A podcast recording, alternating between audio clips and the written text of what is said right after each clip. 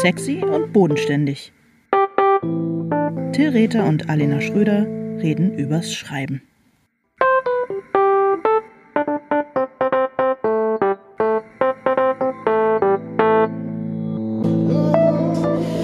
Hallo Till. Hallo Alena. Na du? Na, In deiner gelben Mütze? Till Ja. hat wieder die gelbe, die schöne gelbe Mütze äh, auf, die ich im letzten Jahr schon so toll fand. Das ist schön, das läutet irgendwie den Herbst ein. die habe ich extra äh, deshalb angezogen, um für dich den Herbst einzuläuten und weil ich einen ähm, Bad Hair Day habe. Das kann ich mir kaum vorstellen, aber Ja, ich weiß. Also ich glaube, ähm, es sieht auch keiner außer mir, weil einfach äh, nicht mehr so genug Haare da sind, um wirklich einen Bad Hair Day zu haben. Aber ich fühle mich nicht so richtig, ich fühle mich nicht so richtig wohl. Und ähm, insofern, ich bin müde und erschöpft und habe mir deshalb äh, die Mütze übergezogen und möchte sie ja jetzt auch nicht mehr absetzen. ja, das kann ich, kann ich verstehen. Ja, und wir haben uns gedacht, nachdem wir jetzt tatsächlich ja auch ähm, drei Wochen Pause gemacht haben, ohne es so richtig geplant zu haben, wir haben erst ganz regulär, nachdem wir den letzten Podcast gemacht haben, waren wir eine Woche zum Schreiben zusammen weg mit äh, unserer Ja. Freundin Maike Rasch und dann Das war schön. wollten wir es, das war sehr schön, dann waren, waren aber beide das nicht so richtig, was war da eigentlich? Wir hatten irgendwie nicht so richtig eine, wir waren, also wir hatten kein Thema und wir waren beide irgendwie erschöpft. Genau, und dann letzte Woche hast du mich ähm, zur verabredeten Zeit morgens angerufen und ich hatte in großer Erschöpfung äh, bis 10 Uhr morgens geschlafen, die Kinder haben Schulferien und hätte eigentlich theoretisch genug Zeit gehabt, um kurz unter die Dusche zu springen und ins Büro zu gehen, wo ich den Podcast machen muss, aber ich bin wie von so einer, ja, von so einer ganz großen Trägheit und Erschöpfung befangen, äh, liegen geblieben und habe dich dann um halb elf angerufen, habe gesagt, es wird irgendwie nichts und dann haben wir entschl äh, uns entschlossen, diesmal über Genau, es kam mir gerade recht. Ja, es kam mir gerade recht, denn ich war auch erschöpft und so machen wir aus der Not eine Tugend und reden heute über das Thema Erschöpfung. Es ist ein Jahr, in dem ganz viele äh, erschöpft sind und äh, aus ganz unterschiedlichen Gründen und auf ganz unterschiedlichen Ebenen. Es ist auch so ein bisschen so ein Corona-Thema natürlich, dass man, finde ich, vor allem gerade so in den ähm, ja von März bis Juni dann überhaupt erstmal so gemerkt hat, was für eine Grunderschöpfung sich bei einem angesammelt hatte Ja. in dieser Zeit, wo man so ausgebremst wurde. Aber wir reden auch so, also wir lass uns darüber gerne reden, lass uns auch über andere Arten von Erschöpfung reden und so, aber wir sprechen eigentlich darüber durchaus auch von so einer ähm, kreativen Erschöpfung. Du hast es äh, so schön beschrieben am Freitag am Telefon. Kannst du das bitte nochmal wortwörtlich ähm, reproduzieren?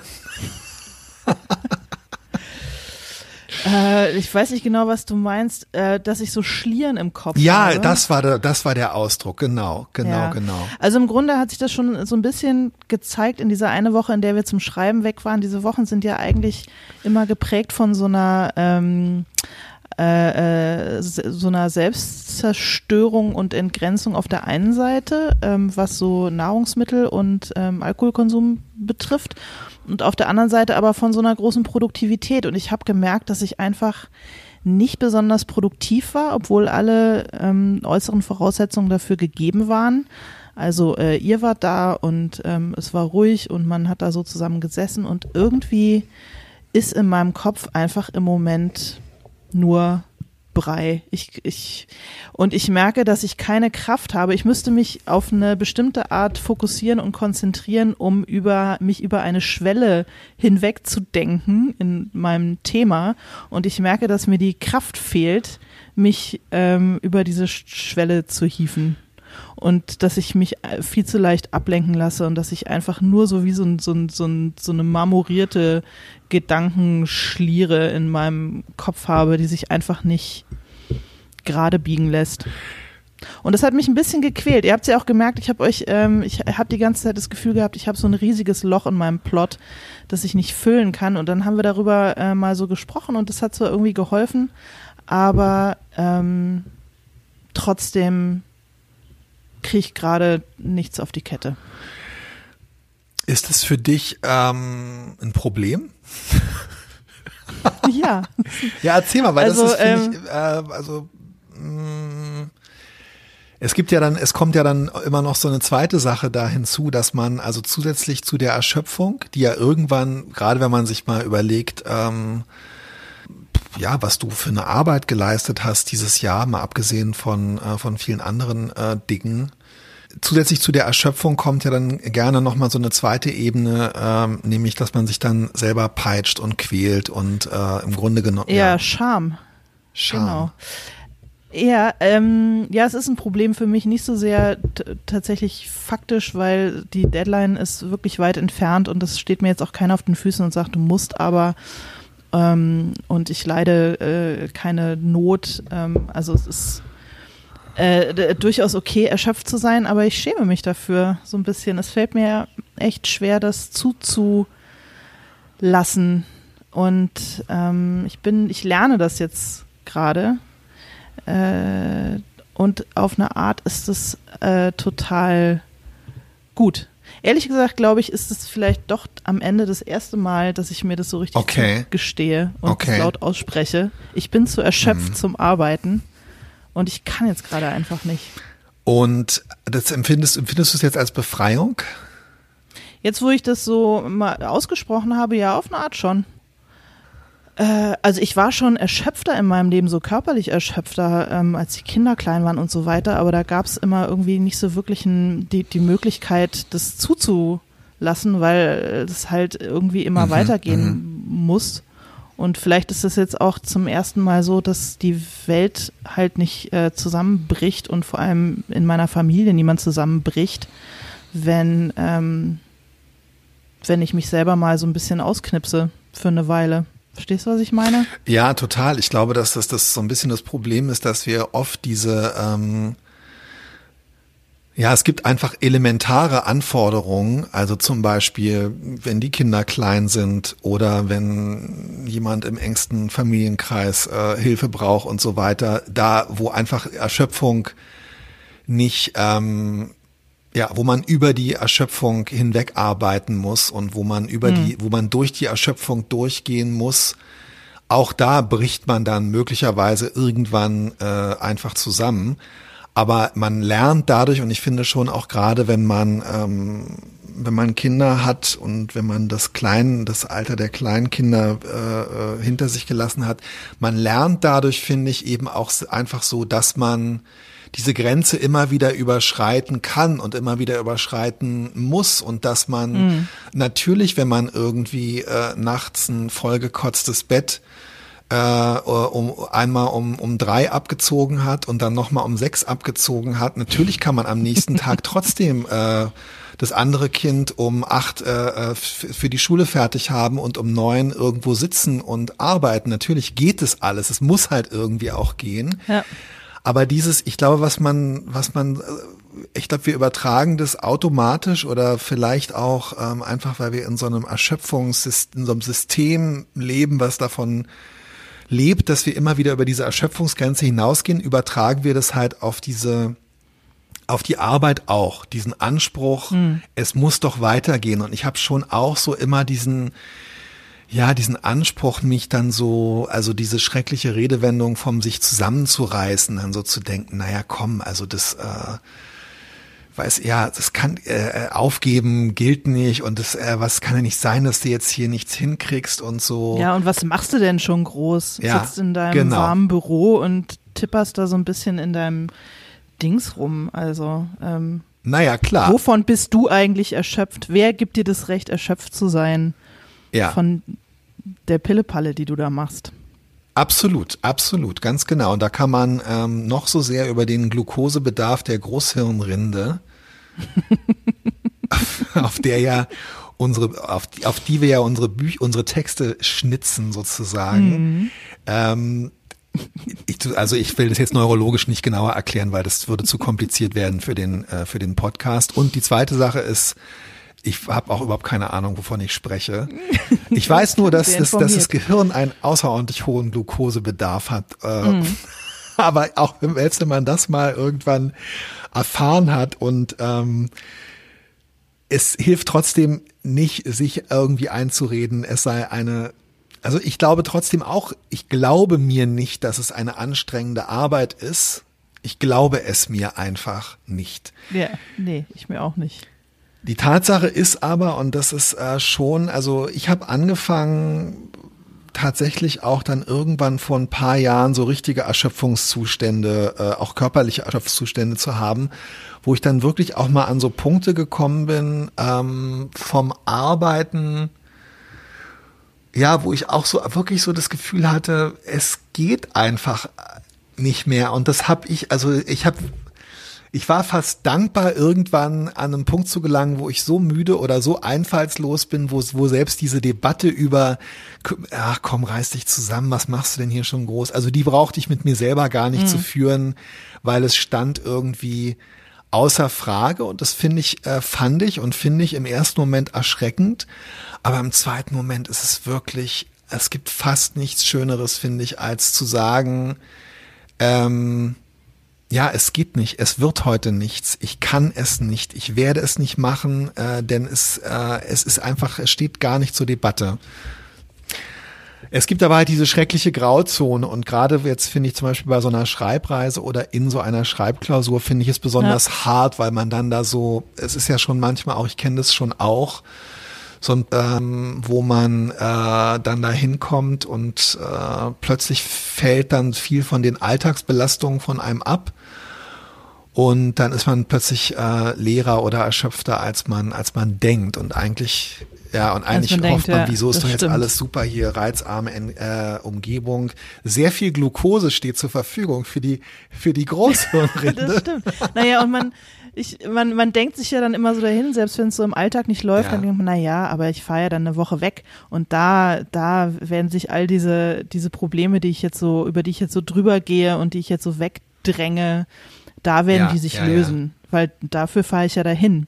Und äh, dann passiert's halt nicht. Aber wie gesagt, ist auch, mir geht's schon, der Schritt, das jetzt mal kurz loszulassen, wissend, dass es mir schon irgendwann wird es schon irgendwie weitergehen, das ist jetzt kein Dauerzustand. Äh, aber das jetzt mal kurz loszulassen und ähm, nichts zu machen, äh, äh, äh, hilft mir schon total in meinem Erschöpfungszustand. Das äh, ja, klingt ein bisschen, klingt ein bisschen albern, aber es ist wirklich so.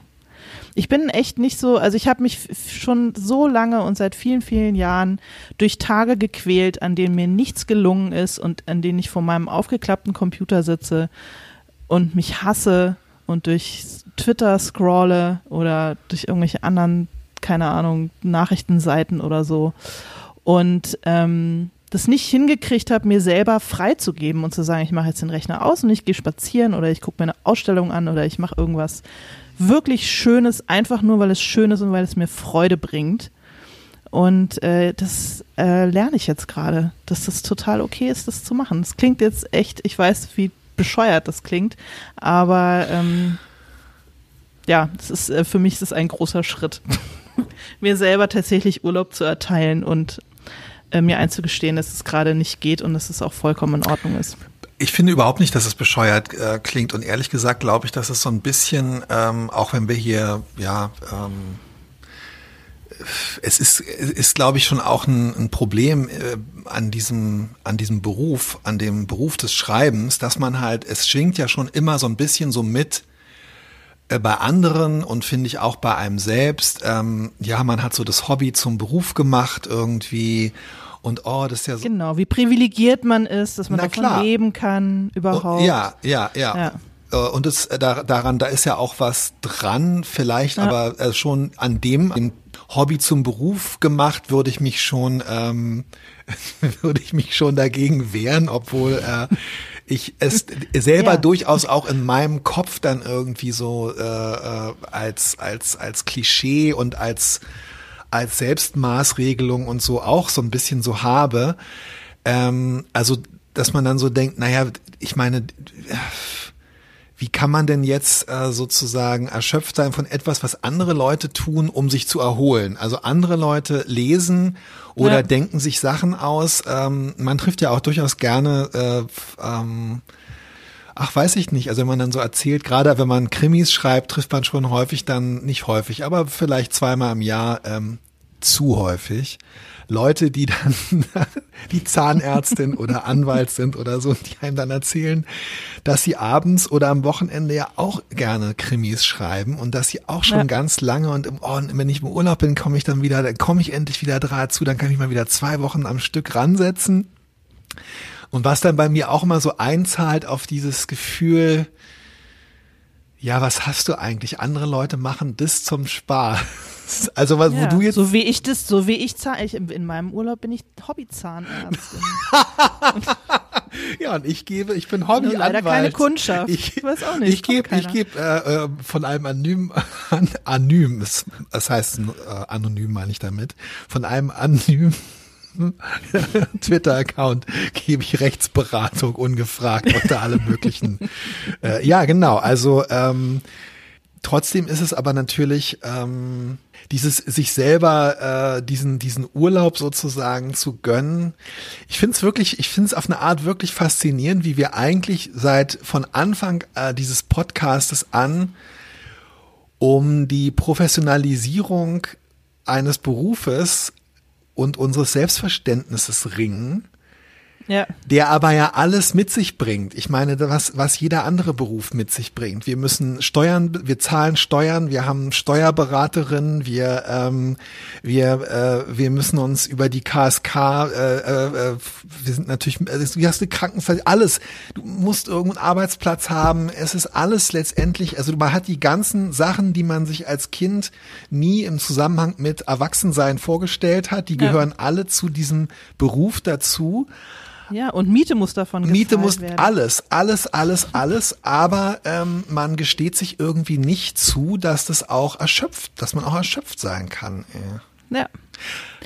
Ja. Sag mal, wenn du, ich fand das eine schöne Formulierung mit diesen Schlieren im Kopf, weil tatsächlich, also das mit dem, sorry, wenn ich jetzt hier so anfange, die Worte auf die Goldwaage zu legen, äh, ja, es, also Brei und so weiter. Ich finde wirklich, es fühlt sich, es fühlt sich an, wie so, es wird alles immer so ein bisschen, undeutlicher plötzlich. Man denkt, also es ist so ein faszinierendes Gefühl, finde ich. Mhm. Man denkt, man würde noch was äh, erhaschen können oder so. Man würde noch mhm. was erkennen können. Man hat so das Gefühl, man hätte vielleicht doch eine Idee, wie es äh, weitergeht. Also wenn man jetzt, du bist gerade so im ersten äh, Drittel oder so von deinem, von deinem Text. Das heißt, du bist dabei für den Roman so die, die, die, ja, die, die ganzen Sachen auszulegen, die Figuren anzulegen. Und ich habe jetzt mit dem neuen Danowski-Krimi angefangen auf unserer Schreibreise und ich bin in diesem gleichen, äh, an dem gleichen Punkt, wo man also, wo die kreative Leistung nochmal sehr viel elementarer ist. Also so ab der, mhm. ab, ich würde sagen,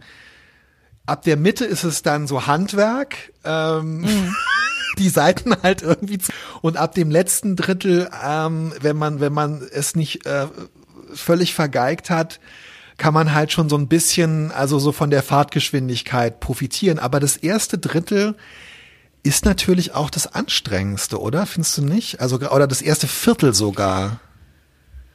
Mm, ja, ich habe ja total euphorisch angefangen. Äh, naja, klar. Erinnerst. Ich war ja total happy, weil ich ja. dachte, oh, wie toll, jetzt ist alles noch so offen und ich kann irgendwie einfach mal so loslegen und es ist noch nichts ist festgelegt und mal gucken, in welche Richtung sich das so entwickelt. Und ähm, das war auch toll.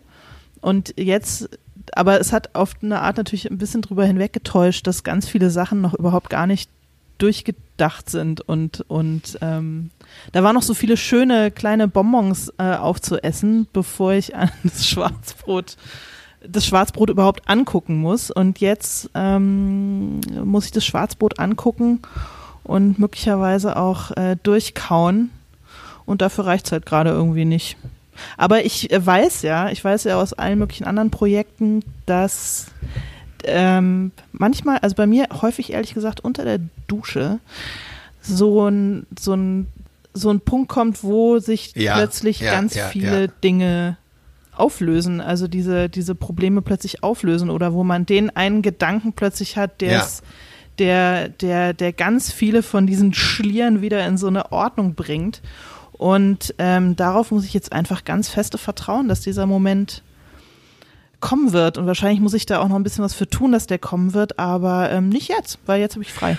Mm, ich glaube, dass du gerade was, dass du gerade dabei war, äh, bist, etwas dafür zu tun. Also ich glaube wirklich, dass ähm, das Beste, was man in dieser Phase machen kann, es äh, ist jetzt wieder so eine New Age Formulierung, ähm, loslassen ist. Und ich glaube, Ja. dass das, was du, äh, ja, es ist super, sich selber zu sagen, das ist Urlaub. Ähm, aber die Sachen arbeiten natürlich die ganze Zeit in einem, irgendwie im, im Hinterkopf und so weiter. Ja, aber sie müssen halt nicht. Ich zwinge Ge- mich genau, nicht dazu. ganz genau, es ganz ohnehin, genau. Aber ich Ja. zwinge mich nicht dazu. Und ähm, Aber ich, es Ja. hat mich gefreut und ich fand es toll, dass du gesagt hast, du, du vertraust ganz fest darauf. Ich wollte dich eigentlich fragen, ob das für dich Angst besetzt ist, weil als ich angefangen habe, es, ich bin jetzt einfach, ähm, wenn ich jetzt von meiner von meiner ersten Roman Krimi äh, Kriminalromanzeit äh, spreche, also das erste Buch war schon äh, der typische Kampf, den man halt so, ich glaube, das läuft beim ersten Buch nach relativ ähnlichen ähm, Strukturen oft ab. Äh, das erste Buch, was man wirklich zu Ende äh, führt. Und beim zweiten Buch bin ich schon auch an so einen Moment gekommen, wo ich dann gemerkt habe, ja, boah, nee, jetzt geht jetzt geht's irgendwie nicht. Und mir hat es Angst gemacht dann und ich muss sagen, ich habe eine Weile gebraucht, bis ich so weit war, dass ich so weit war wie du jetzt, dass ich wirklich auch darauf vertrauen konnte. Inzwischen weiß ich so richtig, so, ah ja, jetzt ist wieder so eine Phase, wo wirklich, ich kann es fast so von außen betrachten und kann so meine Schlierigkeit ähm, kann, äh, kann mich so zurücklehnen und die Arme verschränken und sagen, ach so, so ist es, so, so ein Ding ist es jetzt, ja, okay. ähm, aber als ich das das erste Mal erlebt habe, dachte ich wirklich, ach so, na ist ja klar, ja, jetzt ist vorbei. ja, äh, naja, sagen wir so, wenn ich das jetzt so im, wenn ich es in einem kleinen, wenn ich es mittelfristig betrachte, macht es mir keine Angst. Wenn ich es langfristig betrachte und ähm, darüber nachdenke, dass ich noch wahrscheinlich so um die 30 Jahre Geld verdienen muss, ähm, mit Er lachte nervös. Kraft, Kraft, Kraft meiner, meiner Kreativität, dann macht mir das natürlich Angst. Natürlich denke ich auch ganz oft, vielleicht fällt mir einfach nie wieder irgendwas ein. Das ist ja, das ist ja so eine etwas merkwürdige Ressource, mit der man da irgendwie operiert. Aber ja, was, was, was bringt es einem, sich deswegen irgendwie die ganze Zeit zu sorgen? Letztlich muss man halt, Naja, und vor allem ist es ja, glaube ich, schon so, dass die, diese ähm, Vorstellung. die Angst, also wenn man irgendwas dafür tun kann, dass einem immer wieder was einfällt, das Einzige, was man dafür tun kann, ist zwischendurch nichts zu tun. Also äh, und wirklich dieses total alberne und total ähm, ja. Du hast es vorhin gesagt, mit in Ausstellungen gehen und so. Also ich habe mich früher auch gequält so ein bisschen und du hast das Wort Scham benutzt, geschämt, wenn ich dann so oh, auf dem Sofa gesessen und irgendwelche Serien geguckt habe, obwohl ich eigentlich hätte schreiben müssen oder können oder so. Oder wenn ich einfach nur durch die Gegend gelaufen bin und so. Aber ähm, also so das, ich glaube, dass es wirklich so Zeiten sind, in denen man ähm, sich wieder auflädt und wo man sich auch unbewusst, äh, du weißt, dass ich äh, viel an unsichtbare Mächte und äh, Kräfte und die geheimnisvollen guten Geister der Kreativität äh, glaube und darum auch ständig darüber spreche. Ich weiß nicht warum. Ich, das ist, ist, offenbar ist es wirklich mein Thema. Ich glaube, dass man sich unbewusst auch Dinge aussucht und auf Dinge einlässt, die einen irgendwie, auch wenn man das niemals wird in Verbindung bringen können oder so, die einem irgendwie so ein bisschen weiterhelfen. Also äh, ganz ehrlich, selbst wenn man jetzt 2000 Level Candy Crush spielen würde, es muss irgendwann Wieso auch. würde? Ich wollte niemandem zu nahe treten. Es muss irgendwann auch der Candy Crush Roman geschrieben werden. Und zwar nicht eins zu eins der Roman Nice äh, oder äh, Tasty. Nicht eins zu eins der schreckliche Roman über die über den bärtigen Pedo, äh, Graf Pedo, der da irgendwie mit der jungen Prinzessin Süßigkeiten verteilt, keine Ahnung, sondern ein Roman, der von der von der Dramaturgie und von der von der Klangwelt von Candy Crush vielleicht auf eine Art Ja. beeinflusst, wie man es selber nie äh, ich meine, äh, weiß ich nicht. Till von äh, Daniel Kehlmann. Vielleicht ist steckt in diesem Buch so viel Candy Crush, was er in New York Mhm. gespielt hat mit Sadie Smith und äh, wir werden es nie erfahren, aber es war genau das Richtige. Ja, das kann gut sein. Ja, und vielleicht ist es, also ich habe dir ja schon gesagt, wie sehr ich dich dafür darum beneide und auch dafür bewundere, dass du ähm, die Gabe hast, dir äh, Hobbys zu suchen und dich äh, in Dinge auch so ein bisschen Die reinzusteigern. Hobbys suchen sich, ja, suchen sich ja, mich. und dass du die Gabe hast, dich so ein bisschen da so auch so reinzufuchsen und reinzusteigern. Ähm, Steigern ist Ja. schon richtig, ja. nee, finde ich super. Ähm, da, darf ich das verraten, was, was du gerade machst, oder möchtest du lieber nicht darüber sprechen? Äh, ich weiß nicht, was du Till, meinst. Till Also lernt gerade Japanisch und ähm, ja, ja, das habe ich ja schon. Damit, äh, das hängt ja, glaube ich, allen Leuten schon zu, zu den Ohren ich weiß raus. nicht, ob wir darüber hier schon gesprochen haben, aber äh, Till lernt äh, wirklich wie so ein wie der letzte Streber Japanisch und äh, und ähm, macht es richtig gut. Wir haben auf unserer Schreibreise auch davon profitiert, weil wir jetzt wissen, wie unsere Namen auf Japanisch geschrieben und ausgesprochen werden. Ja, es war ganz falsch. Die hätten eigentlich in dem anderen, in dem anderen Zeichensystem geschrieben Ja. werden müssen, was für, ähm, was für Fremdnamen, ausländische Ah, okay. Namen reserviert ist. Siehst du so, aber es ist völlig egal. Und ich glaube nicht, dass es äh, in irgendeiner Art und Weise zum Beispiel jetzt, ähm, wer weiß, wie lange ich das durchhalte. Ähm, aber ich glaube nicht, dass es, dass es, dass ich das mich irgendwie an die japanische Kultur oder an die japanische Denkweise näher heranführen wird und dass dann das, äh, dass in Zukunft dann Texte, die ich eines Tages schreibe, durch den Shintoismus oder whatever beeinflusst sein werden.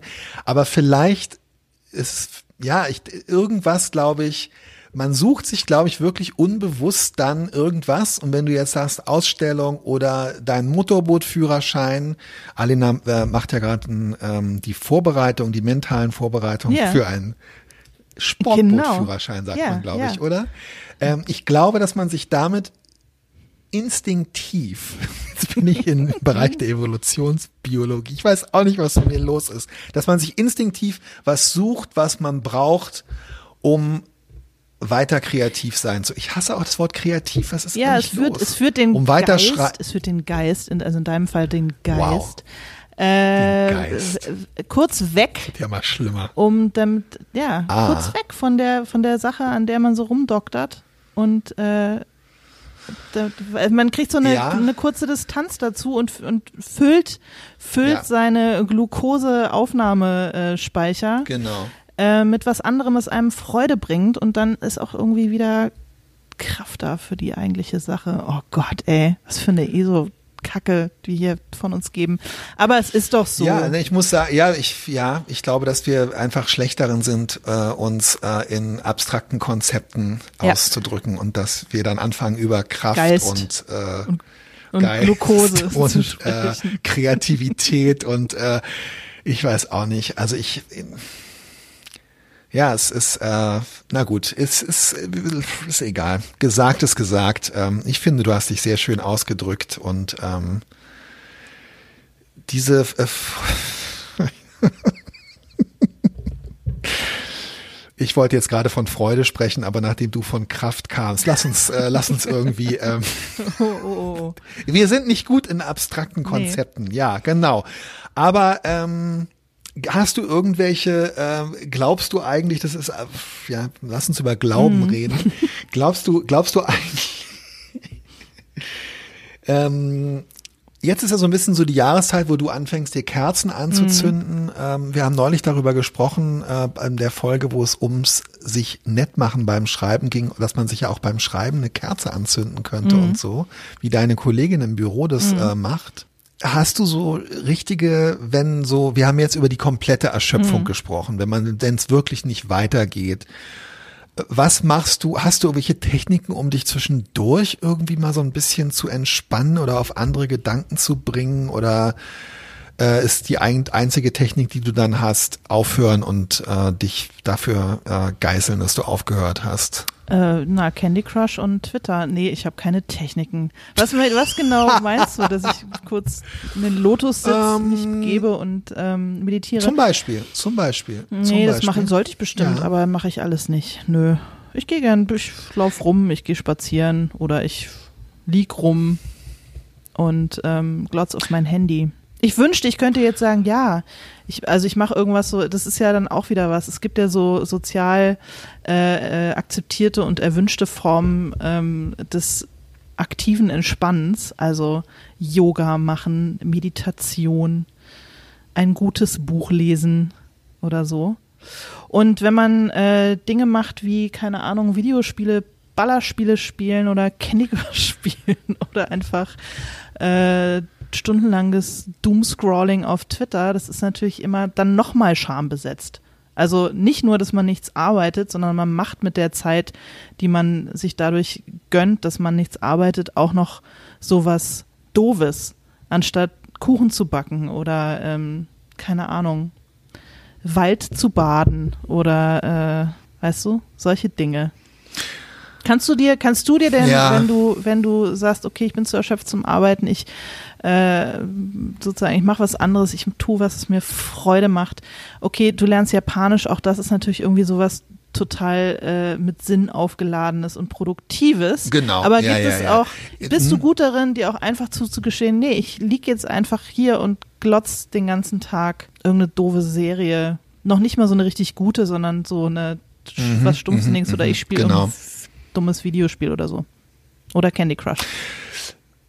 Ich habe tatsächlich gemerkt, und das, äh, ich äh, hasse mich dafür auch, dass mir das besser bekommt und dass es äh, mir ähm, besser gefällt, wenn ich mir selber sage,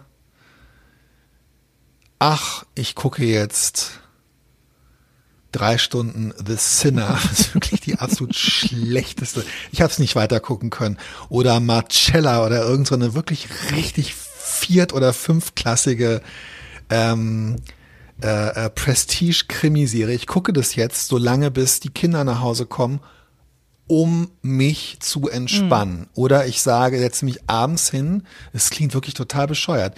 Ich, ich sage abends, ich spiele jetzt zwei, drei Stunden Playstation oder Nintendo, um mich zu erholen. Also ich habe wirklich gemerkt, dass dieses, äh, wenn ich mir selber und wenn vor allem, wenn ich es auch, wenn ich das meiner Familie sage, wenn ich sage, ach so, nee, ähm, nö, heute Abend, ich habe keine Lust, was im Fernsehen zu gucken, ich, äh, ich spiele Nintendo, um mich zu erholen. Ähm, eigentlich mag ich dieses Konzept nicht, weil da ja auch mal so mitschwingt, dass man sich dann wieder für die Arbeitsleistung und so fit machen muss.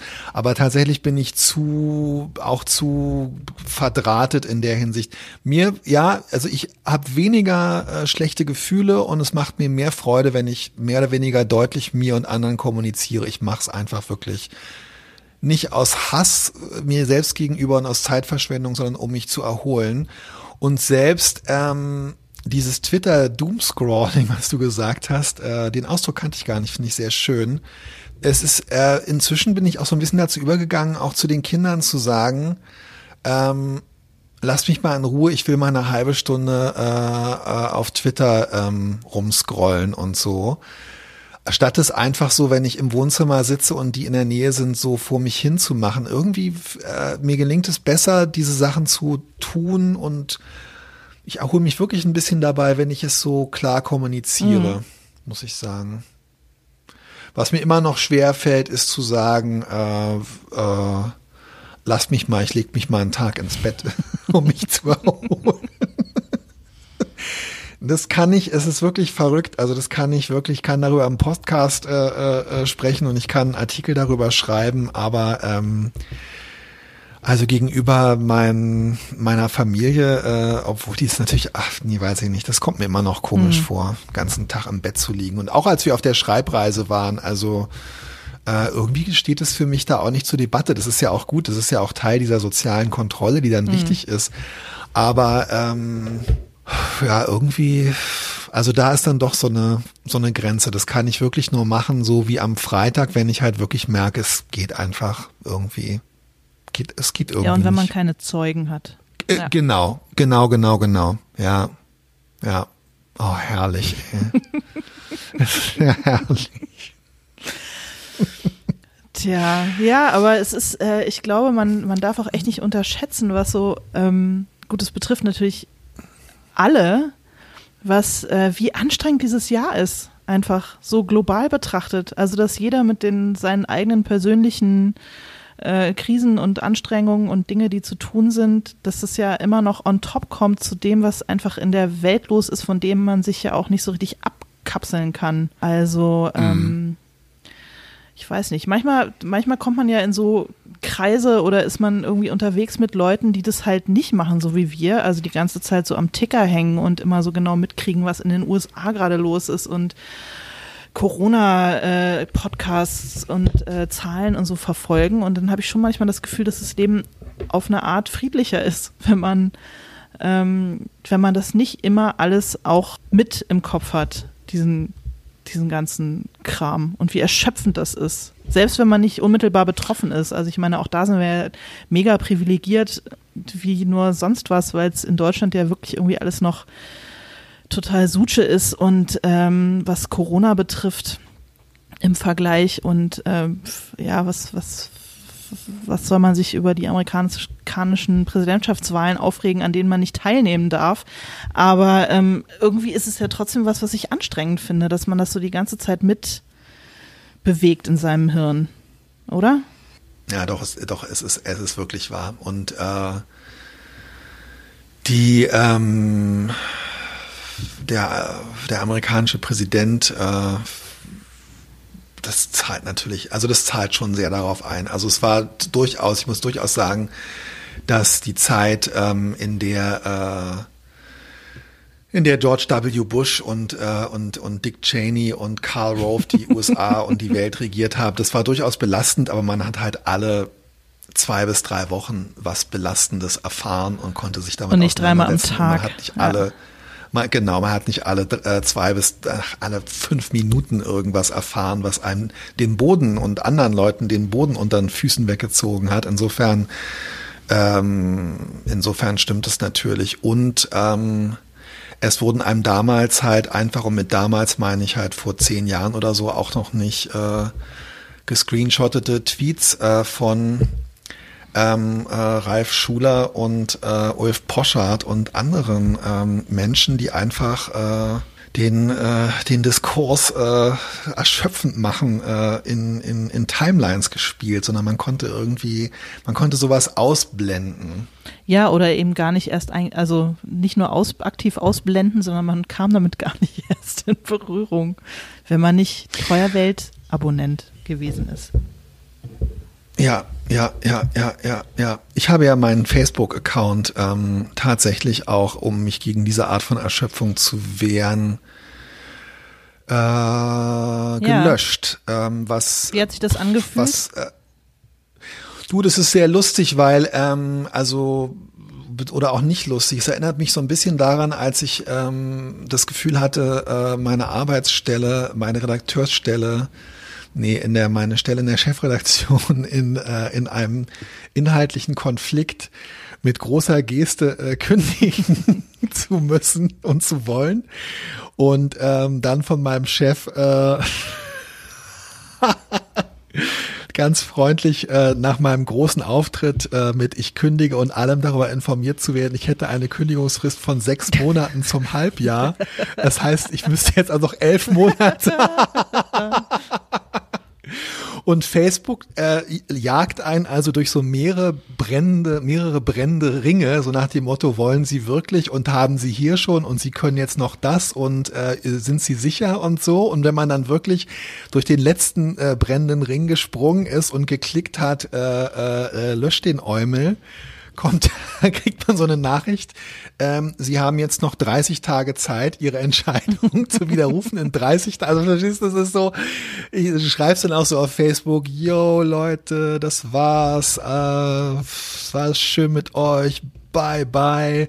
Und dann so, 30 Tage ist das Ding einfach noch da. Also es ist komplett antiklimaktisch ähm, aber ich muss sagen, ja, man muss schon ziemlich genau hingucken. Und das finde ich schon auch so eine Sache. Es gibt halt so Dinge, also zum Beispiel diese, auch gerade was du beschrieben hast, diese Erschöpfung, diese elementare menschliche Lebenserschöpfung, die mit zum Beispiel als die Kinder klein waren, zum Beispiel Problemen in der Familie, zum Beispiel mit Trauer und Krankheit und so weiter einhergeht. Das sind ja Sachen, das ist ja eine Art von Erschöpfung, die auch zu dem gehört, worüber mhm. wir schreiben. Das heißt, die zu erfahren und die zu erleben ist wichtig.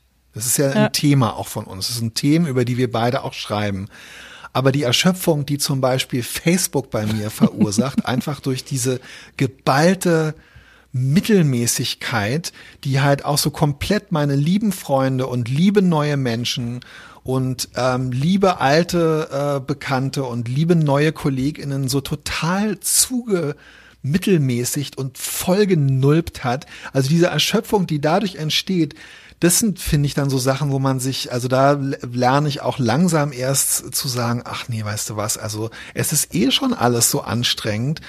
Und ähm, jetzt hier noch so ein, so ein Ding mit sich zu schleppen, nö. Ja, finde ich sehr gut. Mal gucken. Nein, das soll ich wohl mir gar kein Lob abholen. Das ist ich auch, wollte ich dafür auch gar nicht äh, ach so, schade. so doll loben. Aber ich ähm, also ein einmal bisschen. mehr, ein bisschen, ja, einmal mehr ähm, bist du mir ein Vorbild, aber ich bin einfach noch nicht so weit. Äh, es war auch eine totale Affekthandlung, aber das meine ich halt. Also das war so genau so eine, äh, ja wirklich, also äh, mach es kühlen Mutes und nicht wie ich im äh, jetzt reicht's mir.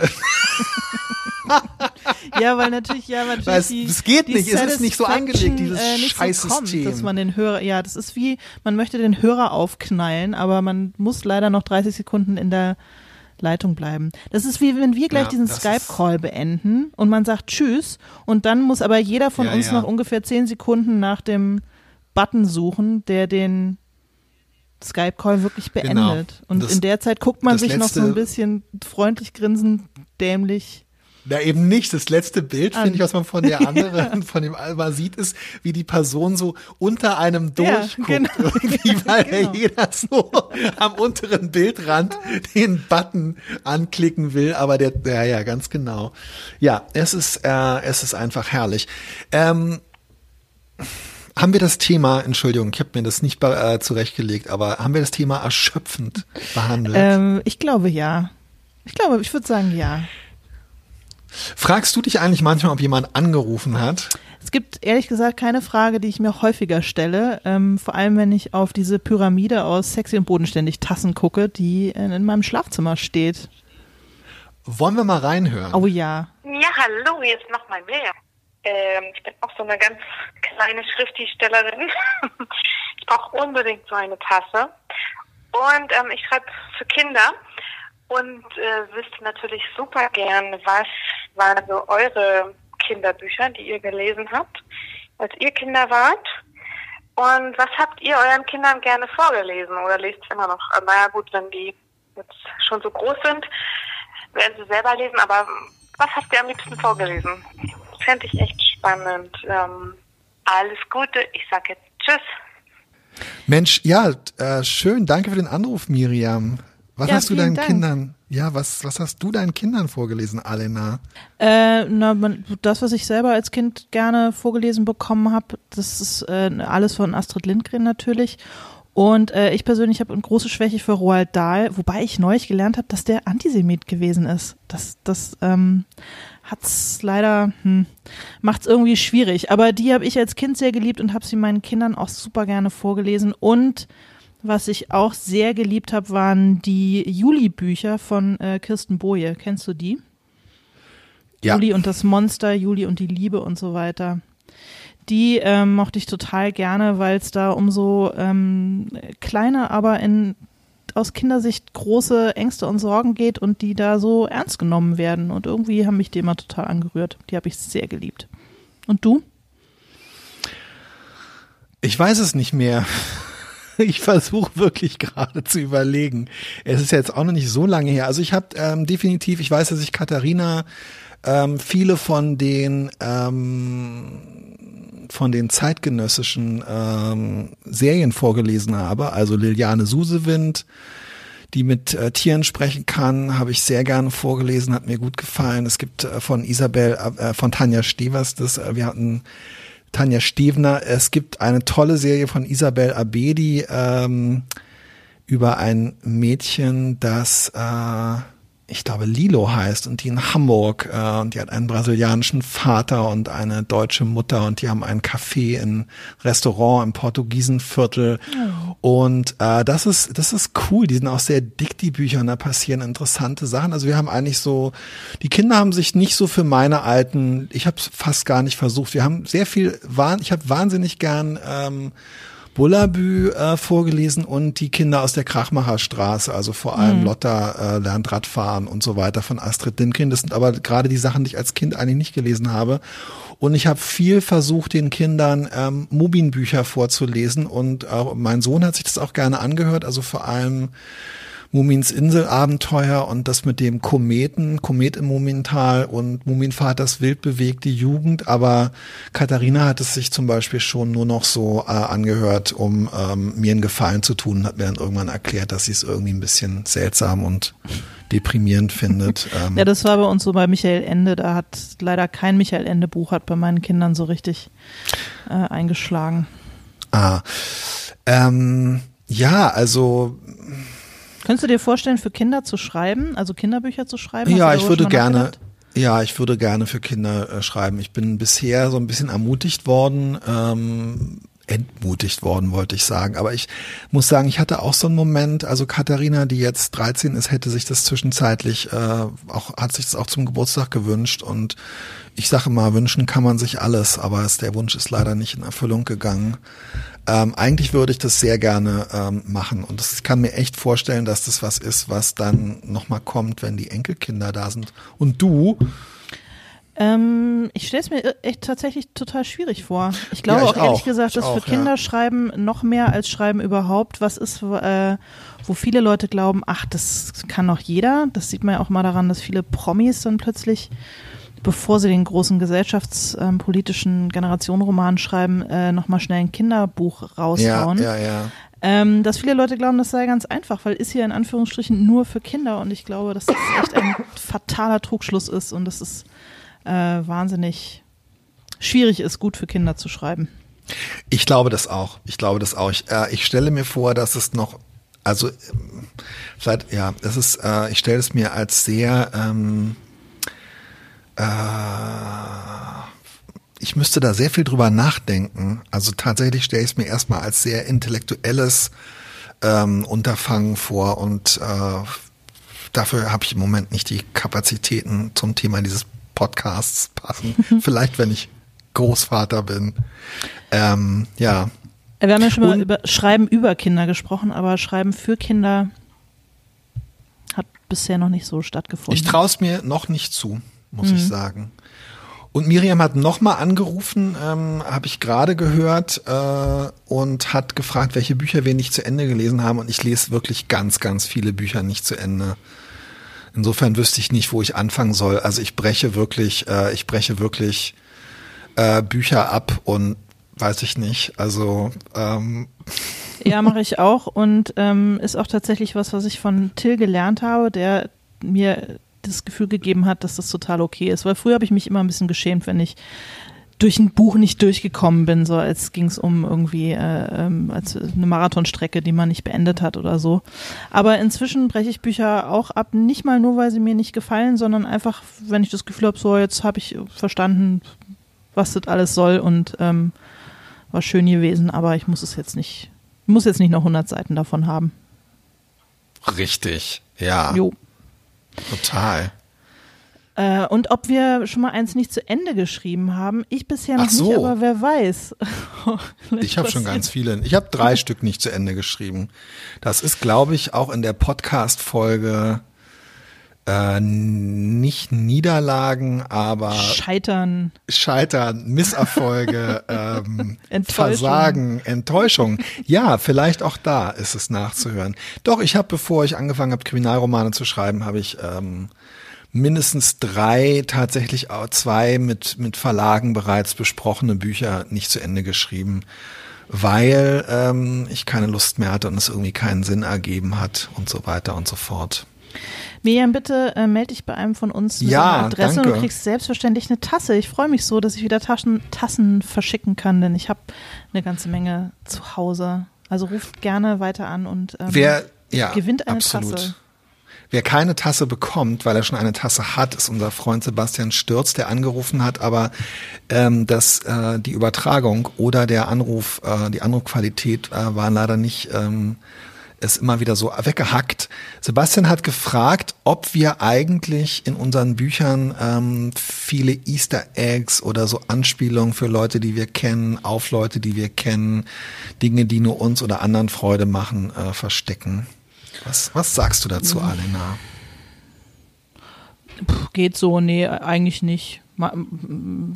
Sehr dezent, weil ich das immer, wenn es zu dick wird und man es merkt, finde ich es immer, hat es immer so ein bisschen was von so einem Insider-Joke, wo andere ausgeschlossen sind, so beim Lesen. Also ja, wahrscheinlich finden ein paar Leute ein paar kleine winzige Easter Eggs. Ähm, aber ich bemühe mich jetzt nicht extra drum, die irgendwie unterzubringen, ehrlich gesagt. Aber machst du es äh, machst du es für dich selbst? Also ich mache es total viel, aber so, dass es auch niemand merkt und dass es völlig egal ist. Aber ähm, so für mich als als Privatvergnügen. Also ich bringe schon so Namen von Leuten unter, die an die sich aber niemand mehr erinnert. Also nicht wie bei Sebastian hat das Beispiel Simone Buchholz, die halt St. Pauli und andere Fußballspieler äh, als Namensgeber nimmt. Aber ich benenne so Straßen oder so nach Menschen, die aber wirklich ich will nicht sagen, nur ich kenne, weil sicherlich kennen auch deren Mütter und deren Kinder, wenn sie welche haben, diese Menschen, aber die würden das selber gar nicht merken oder so. Ähm, doch sowas mache ich total gerne und ich verstecke auch so Redewendungen oder irgendwelche Sachen, die mir Freude machen, ganz viel in den, in den Büchern. Ich finde, es ist eine so niederschmetternde Tätigkeit, dass man ähm, dass man sich das einfach, ich versuche es mir dadurch halt so ein bisschen nett zu machen. Lustig zu machen. Ja, nee, ach, spricht doch überhaupt, spricht ja gar nichts dagegen. Ich habe das jetzt, glaube ich, bei jo. junge Frauen nicht so äh, extrem dezent gemacht und nicht mit großer Absicht, sondern weil mir irgendwer mal was erzählt hat, wo ich dachte, oh, das Aber passt das gut. Ähm, und dann empfinden die das dann vielleicht als kleines Osterei oder als Gruß. Ah, okay, okay. So. Ne? Ah, okay, verstehe. Und äh, ich bin einmal bin ich ja spektakulär gescheitert mit meinem Versuch, einen Teil der Handlung in Zehlendorf spielen zu lassen. Das wurde mir ja vom, ähm, vom äh, Adressaten des Ostereis verdorben geradezu. Okay, oh, sorry. Ah, okay, ja, es tut mir leid. Das ist schon hm. okay. Ich habe zum Beispiel, um mich selber zu unterhalten, also in allen Krim äh, äh, Kriminalromanen sind, glaube ich, inzwischen sämtliche äh, Songzeilen von meiner Lieblingsband Prefab Sprout, natürlich in deutscher Übersetzung. Okay. Aber es ist wirklich, glaube ich, inzwischen ist der gesamte Textkatalog in diese Bücher eingebaut und äh, ich merke es selber gar nicht mehr beim Lesen, aber beim Schreiben, ähm, es macht mir einfach, also es macht mir selber, äh, es ist natürlich ein wahnsinnig schöner Beruf, machen wir uns nichts vor. Das habe ich nur vorhin nur so gesagt. Aber ähm, um mir selber noch mehr Freude zu machen, mache ich so einen eitlen im Sinne von sinnlosen und vergänglichen Scheiß mache ich äh, mache ich schon. Im neuen Buch habe ich mich auch selbst wieder äh, auf meine eigenen Kosten und für mich selbst amüsiert. Doch mache ich schon. Und äh, freust du dich dann, wenn Leute das bemerken? Ähm, nö, das wäre mir, glaube ich, fast unangenehm und es hat, hat auch noch nie irgendjemand bemerkt. Äh, jedenfalls hat niemand das kommuniziert oder so, halte ich auch für absolut.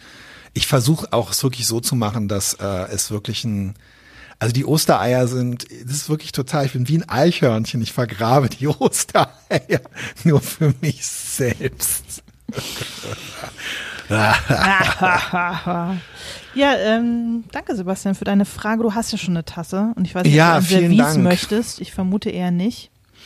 Ähm, trotzdem danke fürs Anrufen. Und dann möchte ich ähm, noch, sie hat versucht anzurufen, aber es hat irgendwie nicht geklappt. Ich glaube, aus dem Ausland ist wahrscheinlich die, funktioniert möglicherweise die Aldi-Mailbox-Funktion nicht. Ich weiß es nicht. Ja, uns hat ähm, aus Schweden Tanja Björklund angerufen äh, oder versucht uns anzurufen und uns dann äh, stattdessen eine. Er hat so wahnsinnig nett geschrieben. Ja, eine E-Mail geschrieben. Eine ganz, ganz große Freude und unsere am weitesten entfernte Hörerin. Ja, und die äh, Amerikanerin ist, die in Schweden lebt und mit unserem Podcast Deutsch lernt.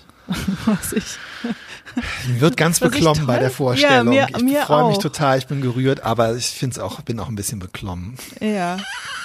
Vielen Dank jedenfalls Vielen Dank, für deine Tanja. lieben Grüße, Tanja. Äh, fühl dich hiermit herzlich zurückgegrüßt. Und ähm, ja, immer, immer schön weiter so. Ich glaube, du musst gar nicht mehr Deutsch lernen ähm, mit unserem Podcast, weil äh, dein Deutsch fantastisch ist. Jedenfalls Ja, absolut. klingt deine E-Mail sehr danach. Absolut. Jo. Ganz, ganz liebe Grüße nach Schweden und überall anders hin. Und nach Berlin ins, ähm, ins Katastrophengebiet Alena. ja, Haltet euch danke, wacker. ey. Danke. Berlin ist wieder abgeschnitten vom Rest Ja, der Welt. Ab, ab hier schmiert vor allem wieder, ey. Schickt, schickt Pakete, schickt Westpakete. Bitte. Okay. Ich schicke Nordpakete. Bis dann. Ja. Das war sehr schön.